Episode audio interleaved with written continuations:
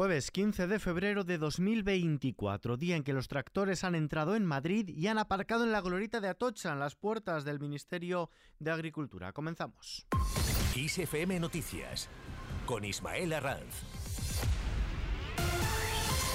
¿Qué tal la concentración que varias decenas de agricultores y una veintena de tractores han realizado el jueves frente al Ministerio de Agricultura se ha disuelto sin ningún incidente? Una acción que no estaba prevista y que se ha prolongado durante toda la mañana de este jueves y en el transcurso de la concentración los productores han exhibido pancartas para pedir precios justos al campo y resaltar la necesidad de adoptar más medidas para que el campo siga vivo. El ministro de Agricultura, Luis Planas, y las organizaciones profesionales agrarias Asaja, COAG y UPA siguen pendientes de cerrar un encuentro que en principio estaba programado para este mismo jueves. Precisamente la organización agraria Asaja reclama la dimisión del comisario de Agricultura de la Unión Europea por su falta de peso político y su ineficacia al frente del máximo órgano de gestión del sector agropecuario europeo. Asaja hace esta petición tras un encuentro que mantuvo ayer miércoles su delegación en Bruselas con el comisario, un encuentro junto a su homóloga Alusa Lacab. El gobierno, por su parte, pide a los agricultores que le vean como un aliado y no como un enemigo. El ministro de Transportes y Movilidad Sostenible, Óscar Puente, ha pedido a los agricultores que dejen trabajar a los transportistas y que se sienten a dialogar con el gobierno de España porque es un aliado y un enemigo. Puente ha subrayado que si hay un ministro dialogante, ese es el de Agricultura, Luis Planas, y ha recordado al sector que muchas de sus reivindicaciones no dependen del Ejecutivo Central, sino de las instituciones europeas. Si hay un ministro dialogante en el Gobierno de España, es el ministro Planas. Yo les pediría que de verdad paren, que, que, dejen trabajar a, los, a los transportistas y que se sienten con el Gobierno, porque nosotros somos un aliado de, de los agricultores, no somos un enemigo. Por otro lado, el Gobierno apuesta por celebrar una conferencia de presidentes tras las autonómicas. El ministro de Política Territorial, Ángel Víctor Torres, considera que la conferencia de presidentes, que llevan meses exigiendo los gobiernos autonómicos del Partido Popular, se reunirá este año las dos veces que ordena su reglamento, aunque lo lógico, dice, es esperar a que acaben los procesos electorales autonómicos, dado que este domingo se celebran elecciones autonómicas en Galicia y los comicios al Parlamento Vasco serán esta primavera.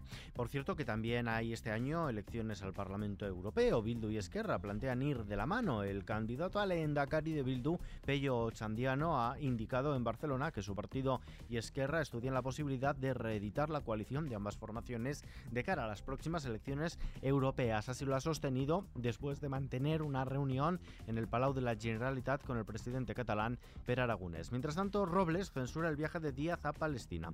La ministra de Defensa, Margarita Robles, ha recordado que la política exterior española la fijan el presidente del gobierno, es decir, Pedro Sánchez, y el ministro de Exteriores, José Manuel Álvarez. Todo ello tras el anuncio de la vicepresidenta segunda, Yolanda Díaz, de que viajará a Palestina, invitada por el ministro de Trabajo de ese país, de ese territorio, queremos decir, para firmar un memorándum en materia de relaciones laborales. Aprovechará el desplazamiento también para exigir el alto al fuego inmediato en Gaza. Yo no tengo ninguna constancia del viaje de la vicepresidenta. Lo que sí que sé es que la política exterior eh, en un país, en este caso España, la marca el presidente del gobierno y la marca el ministro de Asuntos Exteriores. Cambiamos de asunto. España bate récord de población. La población española ha aumentado en el último año en 507.548 habitantes. Es un 1,06% más hasta alcanzar los 48.592.909 habitantes, situándose en su valor máximo de la serie histórica. Este incremento se ha debido casi en su totalidad al incremento de personas nacidas en el extranjero y el porcentaje de extranjeros residentes en España en 2023, un 13,4%, batiendo de este modo también récords. Más cosas, los bancos de alimentos de España atendieron a 1,1 millón de usuarios en 2023. Los 54 bancos de alimentos de nuestro país atendieron durante el pasado año un total de 1.188.000 personas. Es una cifra inferior a la del año anterior, cuando estas entidades benéficas repartieron alimentos a 1.246.000. En lo que toca a los bolsillos, el IPC, el índice de precios de consumo, subió un 0,1% en enero con respecto al mes anterior. Elevó de este modo tres décimas su tasa interanual hasta el 3,4%, impulsado por el repunte de los precios de la electricidad, según los datos publicados por el Instituto Nacional de Estadística, que confirman los avanzados a finales del mes pasado. Y la bolsa ha cerrado este jueves con una subida del 0,11% lastrada por los valores bancarios en una sesión alcista para los grandes mercados europeos. El IBEX 35 cierra en los 9.927 enteros, aunque en el año acumula una caída del 1,73%. El euro se cambia por un dólar con 7 centavos. Vistazo ahora a la previsión del tiempo. La lluvia de barro ha protagonizado este jueves el tiempo en muchas zonas de España en este febrerillo loco que comenzó primaveral, siguió con frío invernal y temporal de lluvia, viento y malamar por la borrasca Carlota y se disfrazó de primavera en la recta final del carnaval.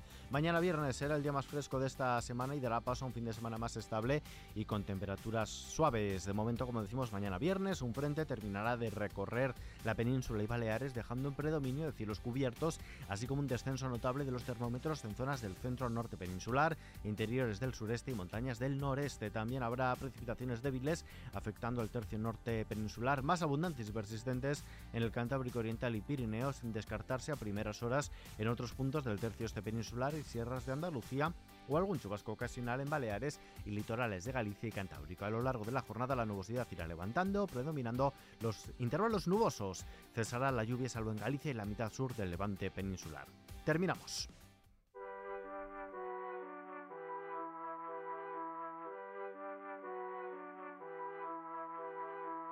Hoy me toca a mí devolverte lo que tú me das. La Fundación Juega Terapia, dedicada a mejorar la calidad de vida de los niños enfermos de cáncer a través del juego y la humanización hospitalaria, presenta un spot homenaje a los pacientes de oncología pediátrica en este Día Internacional del Cáncer Infantil. Este año, además, a través de una canción inédita y creada especialmente para este día, la Fundación quiere devolver a los niños todo el cariño y energía que dan a diario a sus familiares y amigos. La letra de la canción lleva consigo un mensaje profundamente significativo que apela al deseo de que todo salga bien. Con esta canción nos despedimos por hoy, pero la información continúa puntual a su cita cada hora en los boletines de XFM y ampliada junto a los audios del día en nuestro podcast XFM Noticias. JL García en la realización, un saludo de Ismael Arranz, hasta mañana. Para que todo